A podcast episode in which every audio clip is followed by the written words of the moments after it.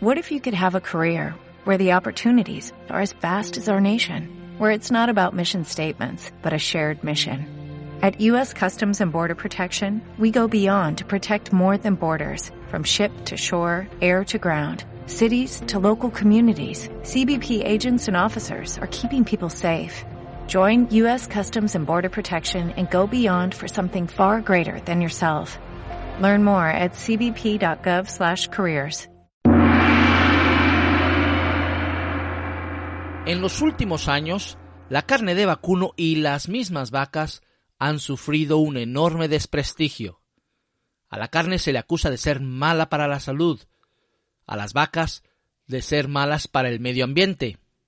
Es mala, mala, mala. La carne es la villana, pero sobre todo la carne de vacuno, pues las vacas son los animales más grandes de los que criamos y son de los más numerosos. Según esto, las vacas requieren mucho alimento y agua para producir un kilo de carne. Eh, ocupan mucho espacio, sobre todo extensiones que podrían utilizarse para la agricultura, pero lo peor es que sueltan mucho gas, y eso es malo para el medio ambiente. Por ello, tanto empresas como gobiernos quieren que dejemos de comer carne. La Unión Europea recientemente aprobó el consumo de gusanos, que se supone sustituirán a la carne en un futuro junto con otros insectos. El gobierno español actual lo ha dicho claramente. Para el 2050 la carne de vacuno va a ser tan cara que pocos la podrán comer. Y será cara gracias a los impuestos, naturalmente. Por ello también, empresas como Impossible Foods se han propuesto eliminar la carne de vacuno para el año 2035. Bueno, en general quieren que dejemos de comer todo tipo de carne. No sé si lo conseguirán, pero sospecho que para ello tendrán que pasar sobre el cadáver de muchos de nosotros. Como muchos, y en principio, yo me creí algunos de estos postulados. Todo abuso es malo, y eso incluye la carne de vaca, de cerdo o de pollo. Y lo de los gases de las reses, la verdad, no conocía bien los datos, así que prefería no opinar. Pero en los últimos meses, y especialmente desde que publico Por Amor a la Gastronomía, he estado estudiando mucho el tema. Lo que he descubierto es que ni la carne ni las vacas son tan malas. Todo se ha exagerado un poco, o un mucho. La carne de vacuno no es tan mala como la pintan. Estás entrando en la zona que excita tus sentidos. La presentación. El aroma. Las texturas. El crujir de cada bocado. Y desde luego, el mejor sabor. Esto es Por amor a la gastronomía. Con Jesús García Barcala.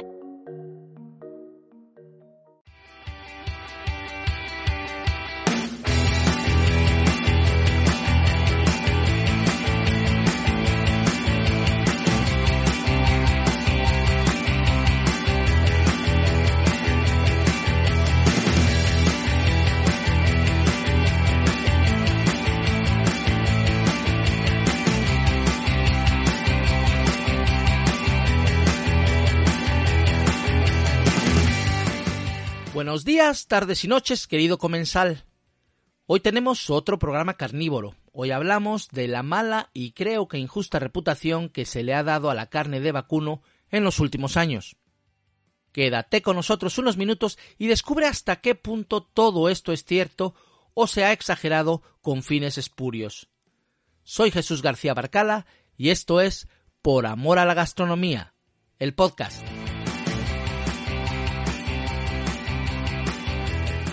Hace algunas semanas publiqué un programa sobre los sucedáneos de carne. Es el episodio número 20 por si estás interesado, y lo titulé como La carne que no es carne.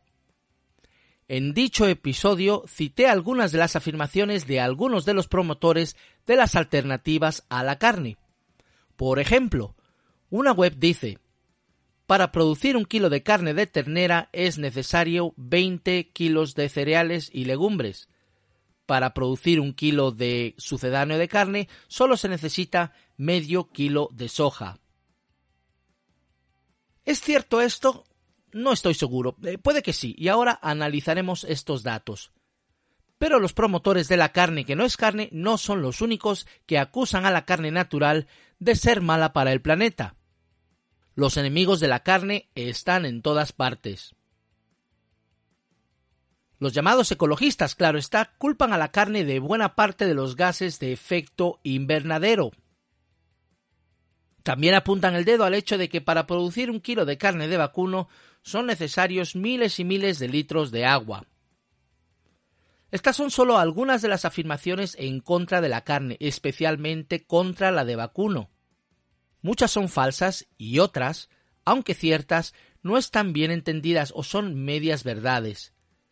Por eso he querido dedicarle un programa especial a la carne, a la que sí es carne, para que aprendamos juntos que la vaca no es tan mala como la pintan, porque dejar de comer carne no va a ayudar mucho al planeta. Vamos por partes. Hoy voy a defender a las vacas y a la carne de vacuno. He estado investigando durante meses y he encontrado que los datos que nos dan en muchas ocasiones son falsos, y quiero dejar las cosas claras tres elementos específicos de lo que las vacas son acusadas falsamente son los que me interesan. Primero, que las vacas utilizan mucho espacio que podría ser utilizado para la agricultura. Segundo, que las vacas utilizan mucha agua para producir carne. Tercero, que las vacas producen más gases de efecto invernadero que todos los vehículos juntos. Empecemos con el terreno. En una presentación en su página web, Impossible Foods, un partido interesado en que la gente deje de comer carne, proclama a los cuatro vientos una mentira, que alrededor del mundo, y cito, se están destruyendo bosques para abrir espacio para que las vacas mastiquen el pasto, se pongan gordas y se conviertan en nuestra cena pongo el enlace, por supuesto. Siempre pondré estos enlaces eh, y en este caso a dicha presentación en la versión escrita en el blog de Por Amor a la Gastronomía. Y bueno, esto es una verdad a medias. La realidad es otra. Globalmente, la ganadería no es ni de lejos la principal razón de la, de la deforestación. La verdadera villana es la agricultura comercial, y lo dicen las mismas Naciones Unidas. También dejo el enlace. De hecho, en las naciones desarrolladas, el terreno utilizado para, por la ganadería se ha reducido en el último siglo. No es que criemos menos vacas, es que lo hacemos de manera más eficiente, las mismas vacas en menos terreno. En Estados Unidos, por ejemplo, un país muy aficionado a la carne de vacuno, el terreno ocupado por la ganadería se redujo del 63 al 49% entre los años 1949 y 2007. Al mismo tiempo, el espacio ocupado por parques naturales y otras reservas se cuadriplicó, y pongo más enlaces. En España, la superficie dedicada a la agricultura y la ganadería también se ha reducido, pasando de 53 millones de hectáreas en 1990 a 47 millones de hectáreas en 2013. Es mucho terreno todavía, pero suele ser terreno que no sirve para la agricultura. En cualquier caso, la ganadería ocupa, según la FAO, la Organización de las Naciones Unidas para la Agricultura y la Alimentación, un 33% de la superficie mundial. Es mucho, sí, considerando que la superficie construida no pasa del 3%. Sin embargo, que ocupe mucha superficie no quiere decir que se le quite a la agricultura. La mayor parte de los pastizales utilizados para alimentar vacas son zonas rocosas o son tierras poco fértiles. Los pastos crecen en suelos que de otra manera no servirían para la agricultura. En este caso es la misma FAO la que así lo asegura. Y sí, publico el enlace. Resumiendo, el terreno que ocupamos para criar las vacas no es adecuado en general para la agricultura así que las vacas no les quitan el terreno a las verduras. Si no pastaran ahí, esas tierras estarían inutilizadas. Todo esto que replico y publico es ciencia, no propaganda. Yo no tengo ningún interés invertido en la carne de vacuno, aparte de que me gusta comerla. No trabajo para ninguna empresa de carne ni me han pagado por crear este programa. Solo me mueve mi interés por conocer la realidad frente a la propaganda. Otro de los grandes y supuestos pecados de la carne de vacuno, de las vacas, es su uso del agua. A las vacas y a sus criadores se les acusa de utilizar ingentes cantidades de H2O para producir cada filete, cada solomillo y cada chuletón. Nuevamente, o se ha exagerado o se dicen medias verdades, siempre con la única intención de culpabilizar a la carne y a aquellos que la consumimos. De acuerdo a los números oficiales, para producir un kilo de carne de vacuno hacen falta 15.000 litros de agua. No voy a discutir esa cifra porque parece cierta. Se mire por donde se mire, es mucha agua y puede asustarnos. Los que quieren obligarnos a dejar de comer carne utilizan este número para hacernos creer que la ganadería está acabando con el planeta. Pero no te cuentan la historia completa. Ese agua que consumen las vacas o los pastos que las alimentan no es lo que parece.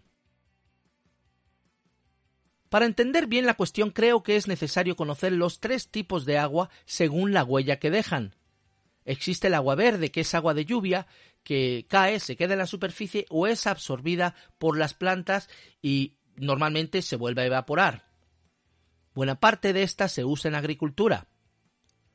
Luego está el agua azul, el agua en ríos, lagos o reservas subterráneas, es el agua que utilizamos en nuestras casas y una parte también se usa en la agricultura de regadíos. El agua gris se utiliza para limpiar, desinfectar o descontaminar. Pues bien, el agua que consumen las vacas es 97% verde, 2% azul y solo 1% gris. Esto es, en su mayor parte es agua de lluvia que, si las vacas no la consumieran, se evaporaría y volvería al ciclo del agua. Pero al final dicha agua es desechada por las vacas en cuestión de horas y vuelve al ciclo del agua. Este agua no se pierde ni se contamina. Las vacas solo la utilizan durante unas horas y luego la devuelven. La realidad es, entonces, que para producir carne de vacuno se usa mucha agua, sí, pero también es verdad que ese agua no contamina y que vuelve en pocas horas a su ciclo natural. Eso si consideramos que alimentar a un animal no es parte de su ciclo natural. Ergo, repito, la carne de vacuno no nos hace perder agua, ni la desperdicia, ni la contamina. Todo este ataque a las vacas comenzó hace un par de décadas, y hay un momento exacto que sirve como punto de partida fue en 2006 cuando un informe de la FAO arguyó que las vacas causaban el 18,1% de los gases de invernadero, más que los vehículos de motor, un 14%. Casi enseguida, el doctor Frank Mittlöhner, profesor de ciencias zoológicas de la Universidad de California en Davis, se puso a analizar dicho estudio con sus alumnos de doctorado. Muy pronto descubrieron errores y mala praxis. Para empezar, el 18.1% estaba exagerado. Según los datos de la misma FAO, en otros papeles el porcentaje estaba más cerca del 14%. Mitloener así lo advirtió y los autores del informe lo reconocieron y lo corrigieron. En el mismo informe se decía que el ganado producía más gases de efecto invernadero a nivel global que todos los tipos de transporte juntos. Mitloener también corrigió a los autores que compararon datos desiguales. También admitieron su error y lo corrigieron. El problema es que el informe original, con los datos erróneos, ya estaba bien repartido por todo el mundo, y la corrección se hizo con la boca chiquita. A partir de entonces, las pobres vacas se convirtieron en las villanas del cuento del cambio climático. Pero la historia es otra. Nos han dicho que los gases o los eructos de las vacas son el principal causante de los gases de invernadero. En principio ya es falso, pues sabemos que los vehículos de combustión interna producen muchos más. Pero hay otras cuestiones. Por ejemplo, el número de grandes mamíferos. No solo las vacas producen gases como el metano, lo hacen todos los grandes mamíferos. Lo que cuesta trabajo creer es que sean los principales causantes. Hace cientos de años, por ejemplo, eh, cuando los europeos llegaron a América, el número de grandes mamíferos en el nuevo continente era aproximadamente el mismo que ahora. No solo eso, los grandes mamíferos en Asia y África eran muchos millones más. Lo curioso es que en aquel entonces aparentemente no contribuyeron a calentar el medio ambiente. Solo los elefantes africanos, más de 25 millones hace cinco siglos, producían la misma cantidad de metano que todo el ganado vacuno europeo en la actualidad. Esto es, los gases soltados por el ganado al medio ambiente son aproximadamente los mismos que hace cinco siglos. ¿Por qué ahora son tan malos? ¿Culpa de las vacas? Lo dudo. Creo que después de todo esto tengo que aclarar una cosa. Las vacas sí producen gases de efecto invernadero y es algo que debe analizarse y solucionarse. De hecho, ya se está analizando y ya se está resolviendo. ¿Cómo? Haciendo la ganadería más eficiente. ¿Y eso cómo se come? me preguntarás. Y yo me explico. La eficiencia es la capacidad de obtener un resultado con el menor uso de recursos posibles. Esto es, la ganadería es más eficiente si produce más carne o leche con menos vacas. Y esto ya es así en el mundo desarrollado. Una vaca en Estados Unidos produce 10 veces más leche que una vaca en la India o en México. Una vaca europea produce unas 8 veces más. Datos del mismo profesor Midlerner y que he comprobado indican que la potencia norteamericana produce 18% de la carne de ternera del mundo con solo 6% de las vacas. Esa es la eficiencia lograda a través de la tecnología, las buenas prácticas y la reducción de la merma. Si los países menos desarrollados utilizaran las mismas prácticas, probablemente serían igual de eficientes. En cuestión de gases tenemos la misma historia. Se habla del 14% de gases de efecto invernadero emitidos eh, por el ganado vacuno mundial, pero no se especifica. No es lo mismo el porcentaje en Norteamérica, Europa y Japón que en el mundo subdesarrollado. El total de vacas en Estados Unidos alcanzó en 2019 los 95 millones de animales. Estos producen solo el 1% de los gases de efecto invernadero, solo el 1%. Los vehículos de combustión interna producen el 29%, la industria el 23% y la producción de energía el 25%. ¿Quiénes son los villanos entonces? Dejar de comer carne no tendría prácticamente ningún efecto en el medio ambiente. Pero veamos, por ejemplo, en Etiopía. El ganado ahí produce más del 90% de gases de efecto invernadero. ¿Por qué? Porque casi no tienen vehículos ni industria. Viven casi como vivían hace 500 años.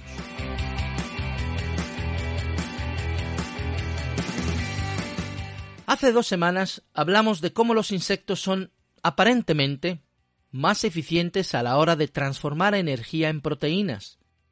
Puede que lo sean, son números que no he podido comprobar. Lo que sí me consta es que, en este aspecto, las plantas no son mejores. Los productos de origen animal son mucho más densos nutritivamente hablando que las plantas. En palabras del científico, un huevo, un vaso de leche o un filete de ternera tienen muchísimas más proteínas, vitaminas, minerales y calorías en general que las verduras. Eso creo que ya lo sabemos. Por tanto, los animales son mucho más eficientes que las plantas a la hora de transformar energía en alimentos adecuados para el ser humano. Si eliminamos la carne de nuestra dieta y la leche y los huevos, el queso, etc., necesitaríamos comer cantidades ingentes de verduras y cereales para satisfacer nuestras necesidades fisiológicas. también podríamos tomar suplementos, pero esos suplementos se tienen que conseguir de algún sitio. Y eso, claro está, requeriría plantar muchas más hectáreas de tierra, lo cual probablemente redundaría en menos árboles, más deforestación. ¿Eso queremos? Repito, las vacas no son las villanas. No son perfectas, ningún alimento lo es. De hecho, para producir un kilo de almendras se necesita más del doble de agua que para producir un kilo de carne. ¿Y vamos a dejar por ello de consumir almendras? No veo por qué.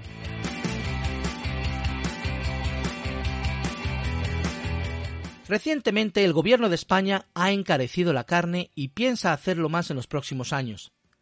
El objetivo es que dejemos de comer carne. El problema es que es un objetivo que nos quieren imponer por razones políticas. ¿Y quiénes van a sufrir? Los de siempre. Ya sabes, si encarecen la carne, a base de impuestos por supuesto, muchos seguirán comiéndola simplemente pagando más impuestos. Aquellos que menos carne comen ya serán los más afectados, los de siempre, los pobres. En cualquier caso, todo esto está por ver. Somos muchos los que queremos seguir comiendo carne y no vamos a permitir que por razones ideológicas nos prohíban comerla. La carne no es la villana. Es una de muchas causas de gases de efecto invernadero, pero ni de lejos la mayor. Podemos seguir comiendo carne si ésta se produce de manera sostenible, como ya se hace en el mundo desarrollado. En cualquier caso, comemos poca carne de vaca. En España apenas 4 kilos por persona por año. No sé qué sería de la gastronomía sin la carne, sin los huevos, sin la leche sí sé que tendríamos muchos problemas de nutrición. No obstante, soy optimista, pues los totalitarios que nos quieren prohibir la carne siempre pierden. La libertad siempre triunfa.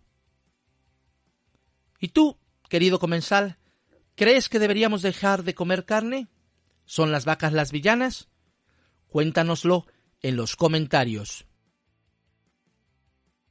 Y ya sabes, si te ha gustado este episodio, no dejes de compartirlo con amigos y familia en las redes sociales. También puedes suscribirte tanto al podcast en iBox o Spotify o incluso en Apple o al blog en www.poramoralagastronomía.com. Así no te perderás ningún episodio o artículos especiales. Un me gusta no te cuesta nada, nos ayudará mucho y yo te lo agradeceré si tan solo por eso vale la pena hacer este trabajo. La próxima vez que comas un filete, no te sientas culpable. Las vacas no son las villanas. Gracias por escucharme. Buen provecho.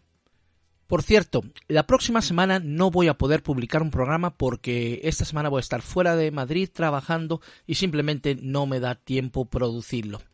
Pero volvemos el lunes 21. Gracias por tu comprensión.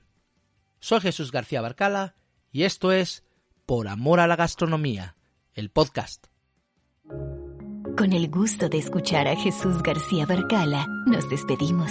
Esperamos hayas disfrutado. Por amor a la gastronomía, volverá con más historias. Más ingredientes. Y más sabores. Recuerda suscribirte y compartir con tus amigos en las redes sociales. Hasta pronto.